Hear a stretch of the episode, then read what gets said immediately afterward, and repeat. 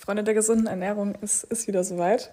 Wir haben die zweite Podcast-Folge in diesem Jahr und diesmal ist mal wieder Lynn zu Gast und Lynn und ich unterhalten uns über die aktuelle Netflix-Serie You Are What You Eat, wo sie ähm, Identical Twins, eineigen Zwillingen, ähm, jeweils unterschiedliche Diätweisen gegeben haben und natürlich die krassen ähm, Unterschiede zwischen einer veganen und einer omnivoren Ernährung untersucht haben. Wir haben natürlich für euch das mal alles untersucht ähm, sind gespannt, was ihr dazu sagt. Dann wünsche ich euch schon mal ganz viel Spaß bei der Folge. Und wenn es euch natürlich gefallen hat, dann macht gerne einen Screenshot und markiert Lynn und mich und postet das super gerne in der Story. Danke für euren Support und dann bis zum nächsten Mal.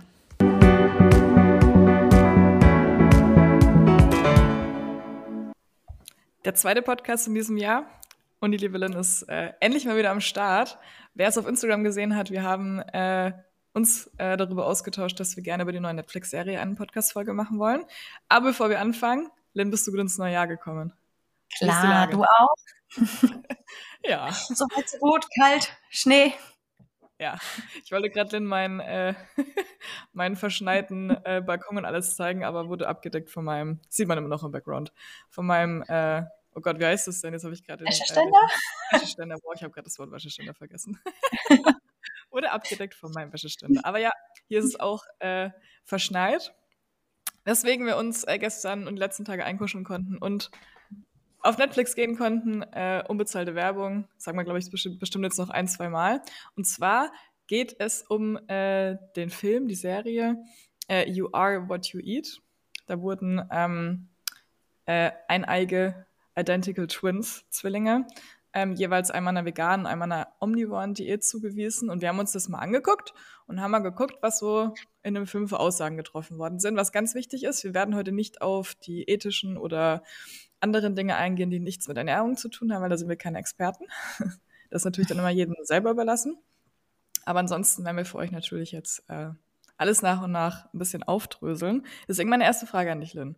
Wie fandest du den Film? Oder die ja, Serie? Die Serie, genau. Erstmal fand ich sie sehr lang. Also waren ja eigentlich nur vier Folgen. Vier Folgen, glaube ich, 45, 50 Minuten oder sowas.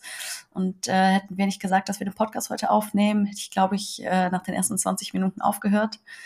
Ähm, deswegen mal gucken, wer es bis zum Ende durchguckt. Ähm, aber sehr langwierig. Und ich habe das Gefühl, es ist nicht wirklich viel passiert in dieser Serie. Also die Studie habe ich in einer halben Stunde deutlich schneller gelesen als diese Serie geguckt.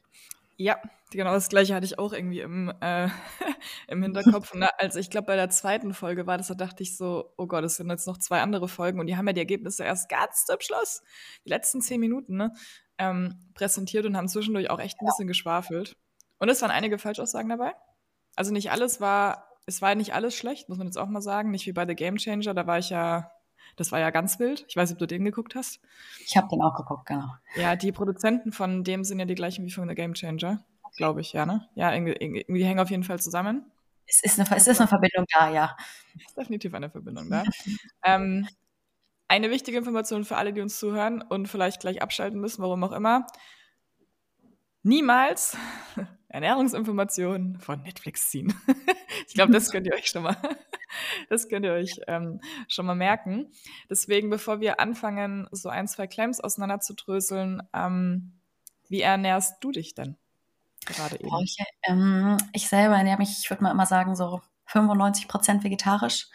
Ähm, koch komplett vegetarisch, wenn ich bei mir esse ähm, wenn ich mal eingeladen bin, ich meine, Weihnachten gab es bei uns äh, auch mal wieder ein Stück Fleisch. Wenn ich mal eingeladen bin, mal im Urlaub, esse ich auch mal ein Stück Hähnchen. Ich esse äh, auch hier zu Hause, ich würde mal sagen, alle zwei oder drei Wochen vielleicht mal ein Stück Fisch. Ähm, und wie gesagt, sonst vegetarisch, ganz viel Gemüse, ganz viel plant-based. aber äh, nicht nur. Nicht nur. Ähm, ja, Sam hier. Ich glaube, ich habe jetzt gestern zum ersten Mal in meinem Leben, da habe ich aber auf die Haltungsform geguckt ähm, mir mein Hühnchenfilet äh, ge äh, gegönnt. Das war jetzt, glaube ich, das erste in diesem Jahr, wo ich mir selber gemacht habe, weil ich die ganze Zeit immer Lachs und Garnelen und Eier gegessen habe.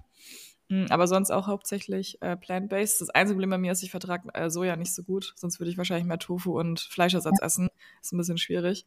Aber mein Fokus ist auf jeden Fall auch eher fleischärmer. Wenn ich halt immer essen gehe, entscheide ich mich immer zwischen Fisch oder Fleisch. Was ja. ich mir letztens überlegt habe, ist jetzt hat gar nichts mit dem Film zu tun oder der Serie. ich äh, werde wahrscheinlich mir die nächsten zwei, drei Wochen mal von einem äh, Bauernhof ähm, hier um die Ecke was bestellen. Und die kollekten da die, die Orders von so Fleisch und äh, auch Gemüse und ich probiere das auf jeden Fall mal aus. Ich glaube, da habe ich auf jeden Fall ethischen ja, es, äh, ein bisschen mehr gewonnen. Was man irgendwo im Supermarkt kauft, kauft und der doch nicht weiß, wo ja. man es her hat. Ja, definitiv. Ähm, bevor wir, was hältst du denn eigentlich davon, wenn wir vielleicht erstmal sagen, was wir gut fanden in dem, äh, in der Serie? Weil da habe ich mir einiges äh, dazu aufgeschrieben, dass sie einfach versteht, dass es nicht darum geht, dass wir das, den ganzen Film jetzt bashen. Geht nur darum, vielleicht aufzuklären, dass man es alles ein bisschen differenzierter betrachten sollte. Ähm, ich fand es ehrlicherweise ganz gut, dass die immer gesagt haben, Training und Ernährung haben einen Einfluss auf, ähm, auf Gesundheit.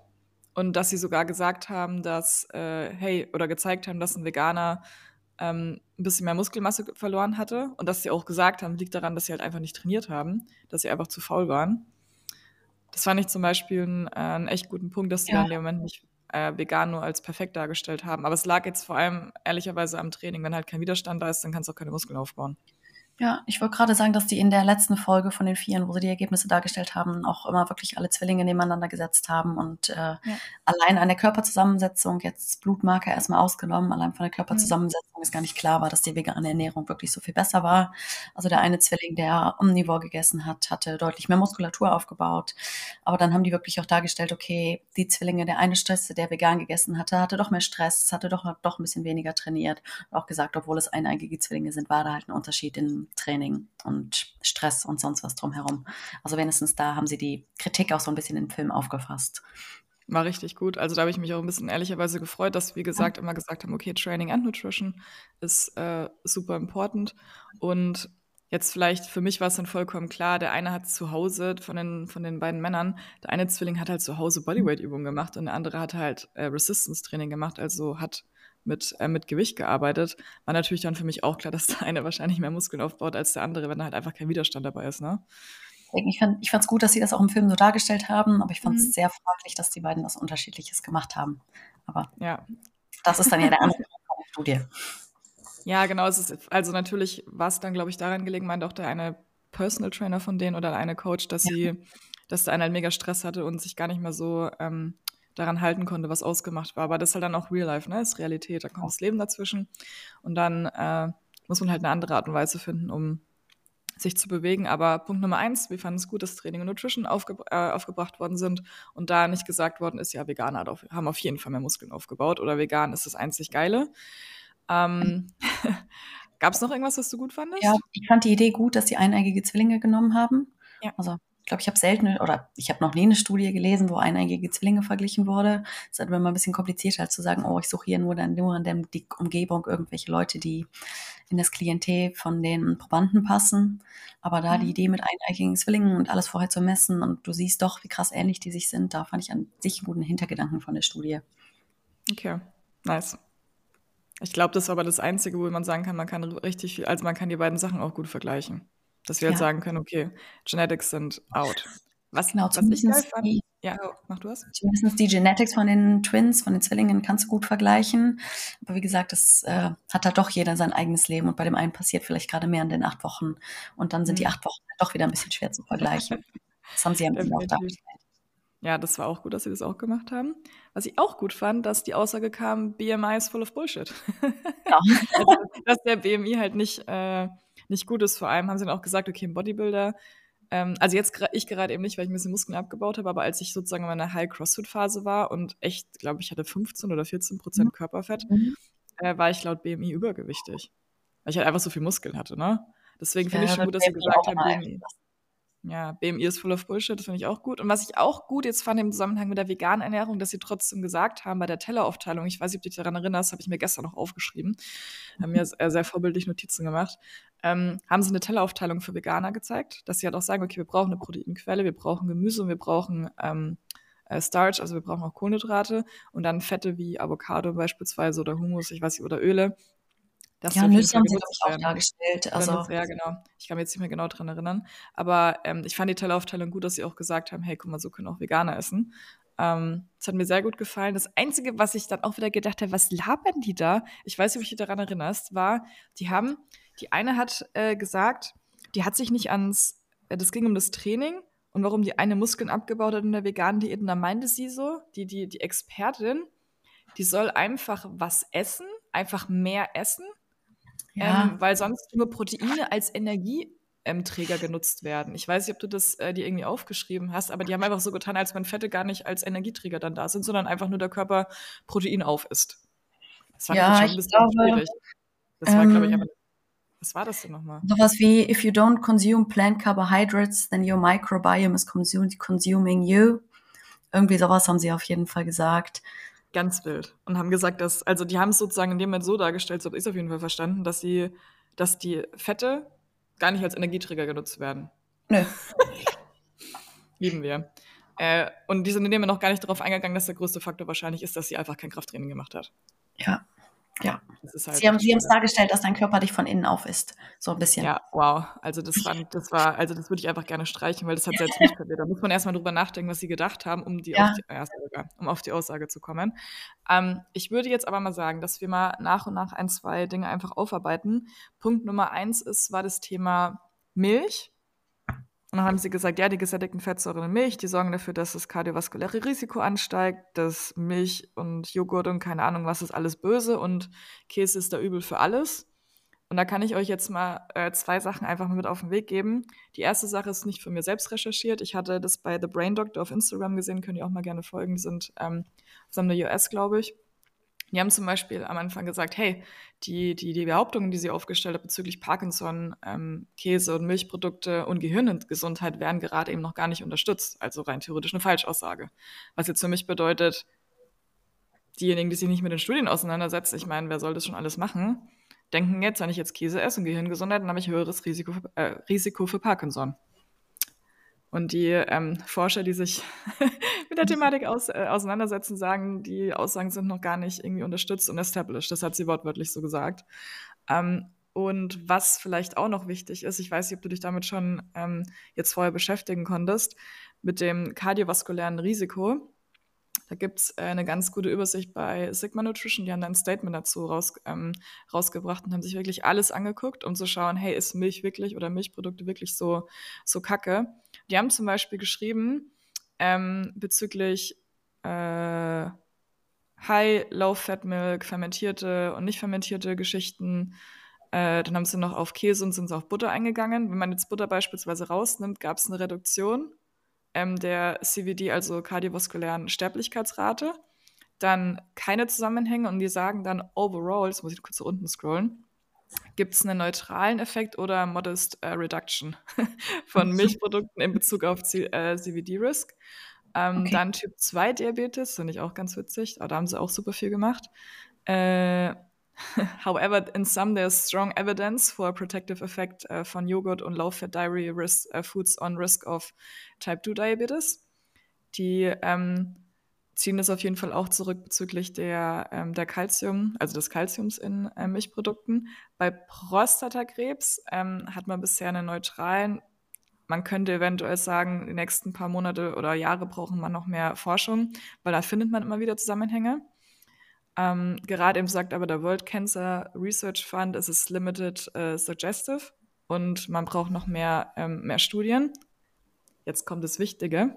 Voll viele sagen, ich esse keine Milchprodukte mehr wegen äh, Brustkrebs bei Frauen. Ähm, pass auf. The overall direction of the effect is a reduction in risk. Super, oder? Ja, das wird da ein bisschen äh, dargestellt. Ja, bei Brustkrebs, also ich finde es super, super schwierig. Ähm, da schieben sie es wieder in Zusammenhang mit Calcium und Vitamin D, dass die ähm, Risk Reduction hervorgerufen worden ist. Und Darmkrebs, ah, warte, äh, äh, ah, strong evidence that ähm, Dairy, Milk, Cheese und ähm, äh, Calcium-Intakes reduzieren ähm, das Risiko von äh, Darmkrebs. Ja. Ist, ich finde es super, super, super, super, super, super kritisch, dass sie das in dem, äh, jetzt bin ich wieder da, ich musste das kurz, musste mir kurz die Notizen raussuchen, weil das kann ich mir nicht alles auswendig lernen, äh, merken, ähm, dass sie das halt in dem Film komplett falsch dargestellt haben. Ja. Und das finde ich halt super, super kritisch aus dem einfachen Grund, wenn ich mir jetzt sage, okay, im Alter, Calcium, Vitamin D, äh, Sarkopenie, Verlust von Muskelmasse, Verlust von äh, hier die Knochendichte nimmt ab.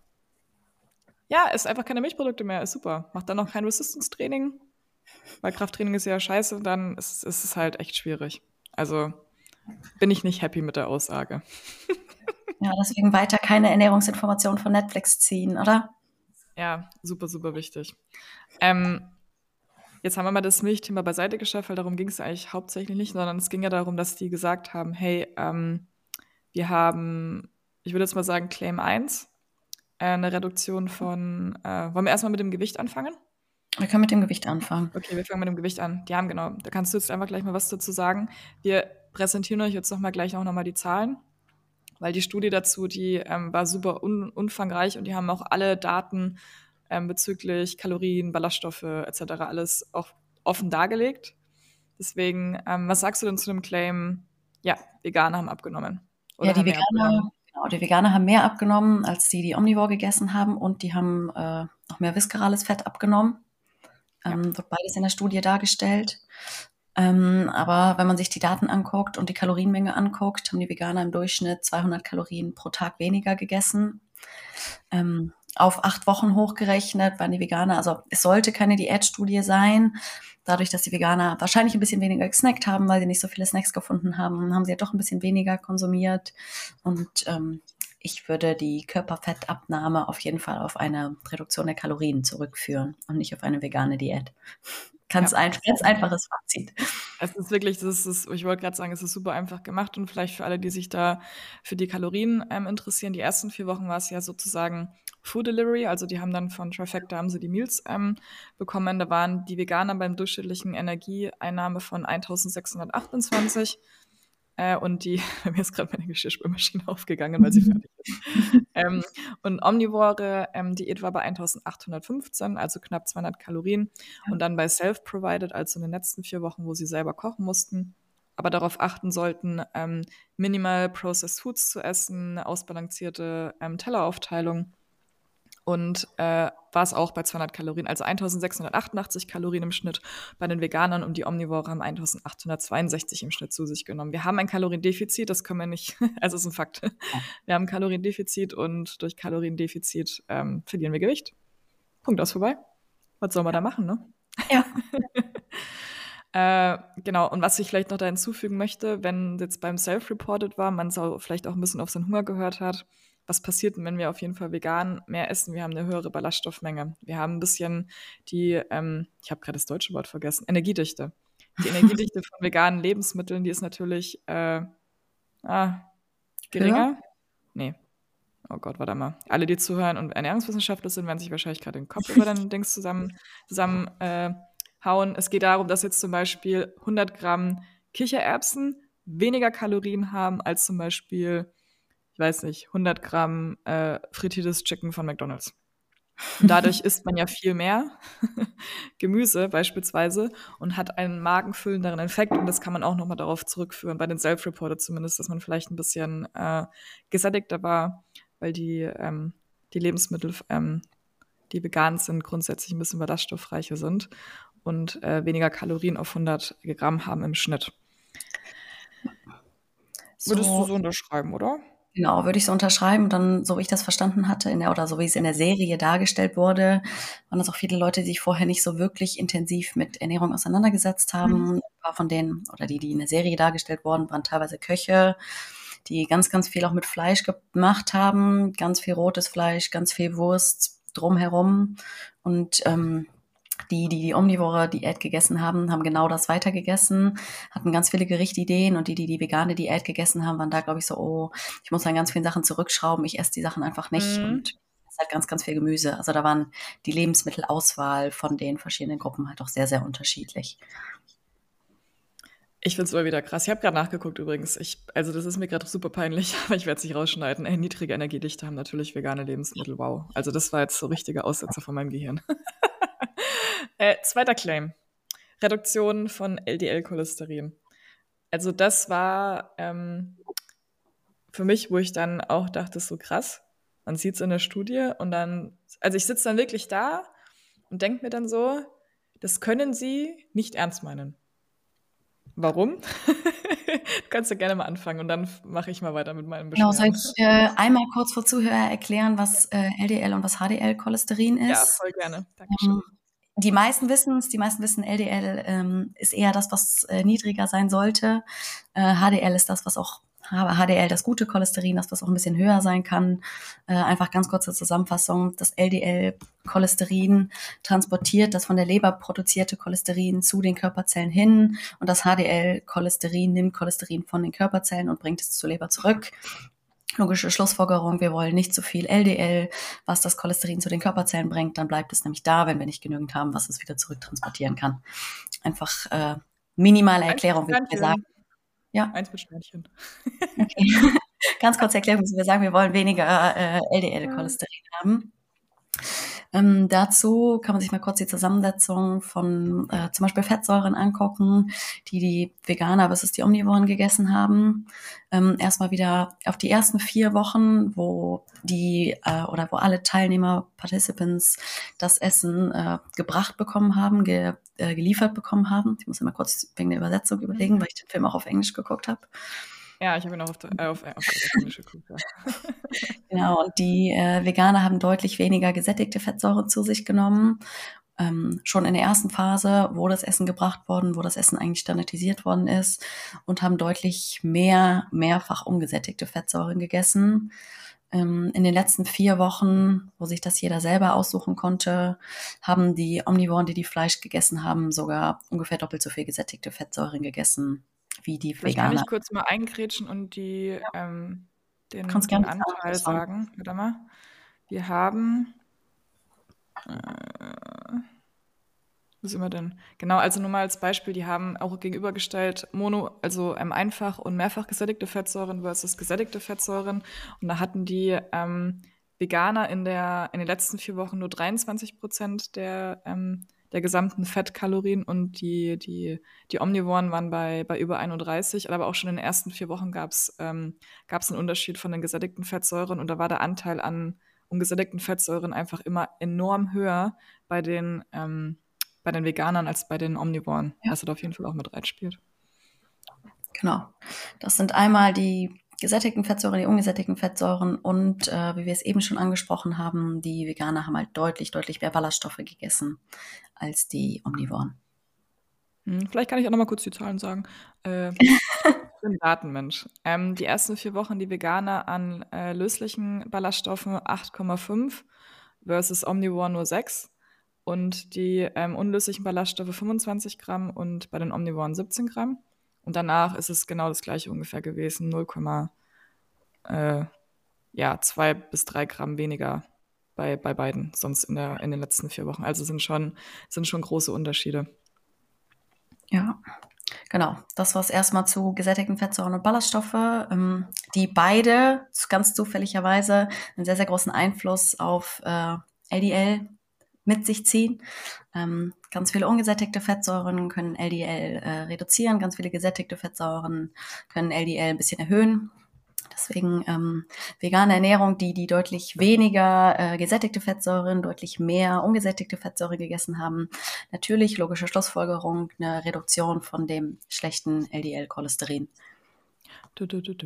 Also was, ihr was, ich, was ihr euch vielleicht ähm, dahingehend merken könnt, ist, ähm, du hast jetzt erstmal nur die Ballaststoffe angesprochen, ne? Ich habe erstmal gerade nur über die ähm, ja. Fettsäuren gesprochen, Ballaststoffe auch kurz.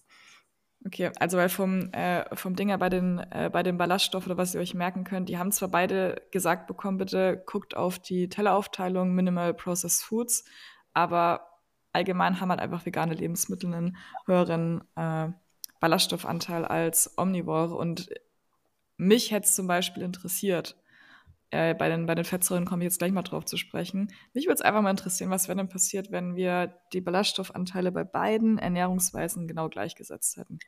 Was wäre da, wäre da passiert? Vielleicht wäre es wahrscheinlich bei beiden ähm, äh, der gleiche Effekt zu festzustellen gewesen. Man weiß es nicht, aber es ist halt schwierig, wenn man weiß, dass LDL-Cholesterin, wenn es erhöht ist oder allgemein vor allem durch Ballaststoffzufuhr, weil die die Gallensäure binden, äh, beeinflusst wird, warum sprichst du es nicht an?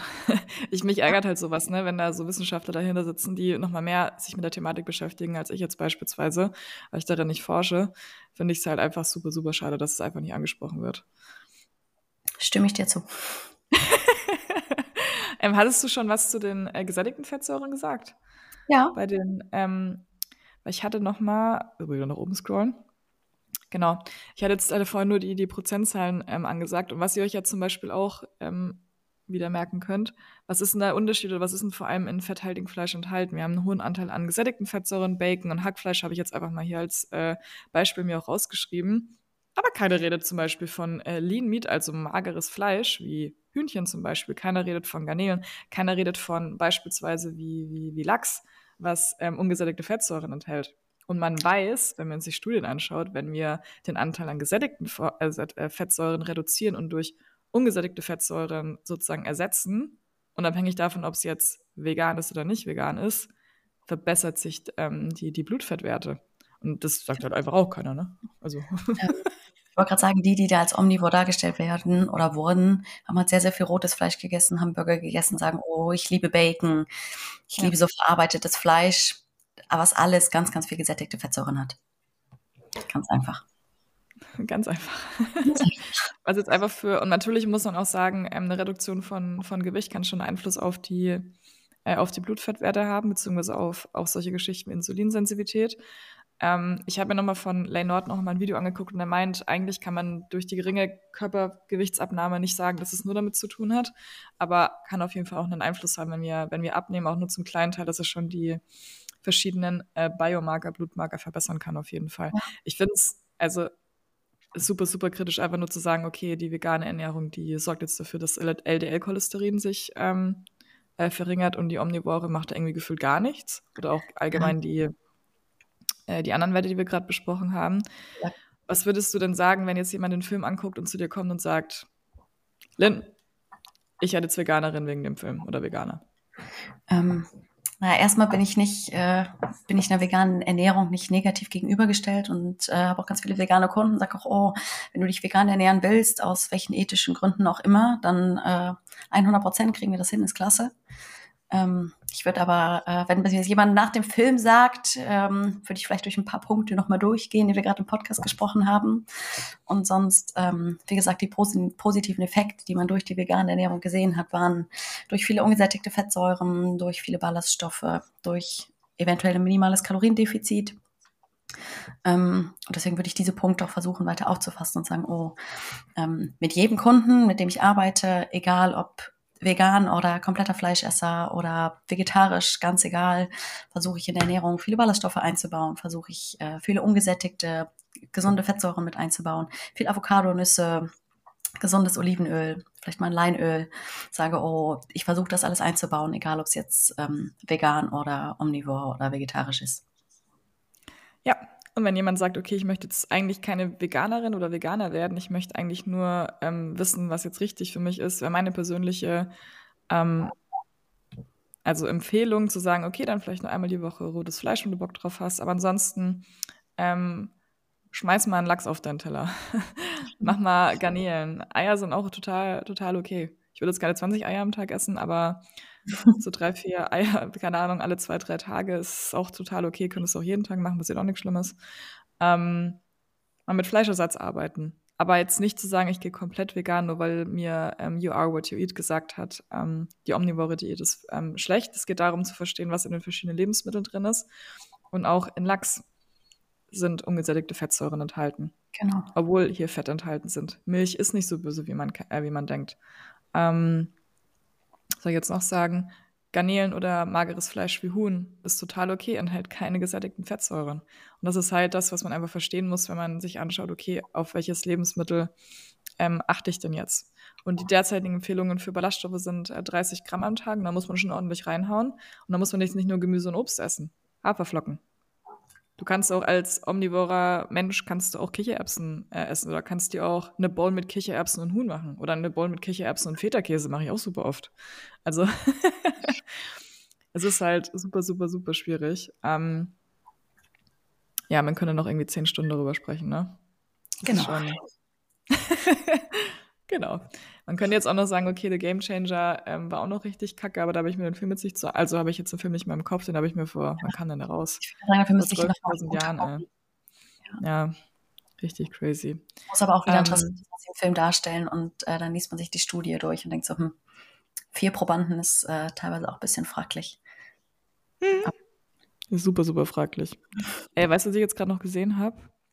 Ähm, also die hat, man hat doch wirklich jetzt äh, raus, nicht rausgefunden, dargestellt, dass der Proteinanteil bei den Omnivoren äh, bei, bei, bei der vier Wochen Delivery war er bei der Kalorienmenge, müssen wir jetzt durch vier teilen, da hast du die Grammanzahl, äh, 240 circa und bei den Omnivoren waren es 370 Kalorien, was halt schon ein großer Unterschied ist, was auf jeden Fall auch dann die, die Zunahme oder die bessere Zunahme von Muskelmasse bei den, bei den Zwillingen, die, die so ein bisschen schmaler waren und viel trainiert hatten, die Jungen, ja. die 22-Jährigen.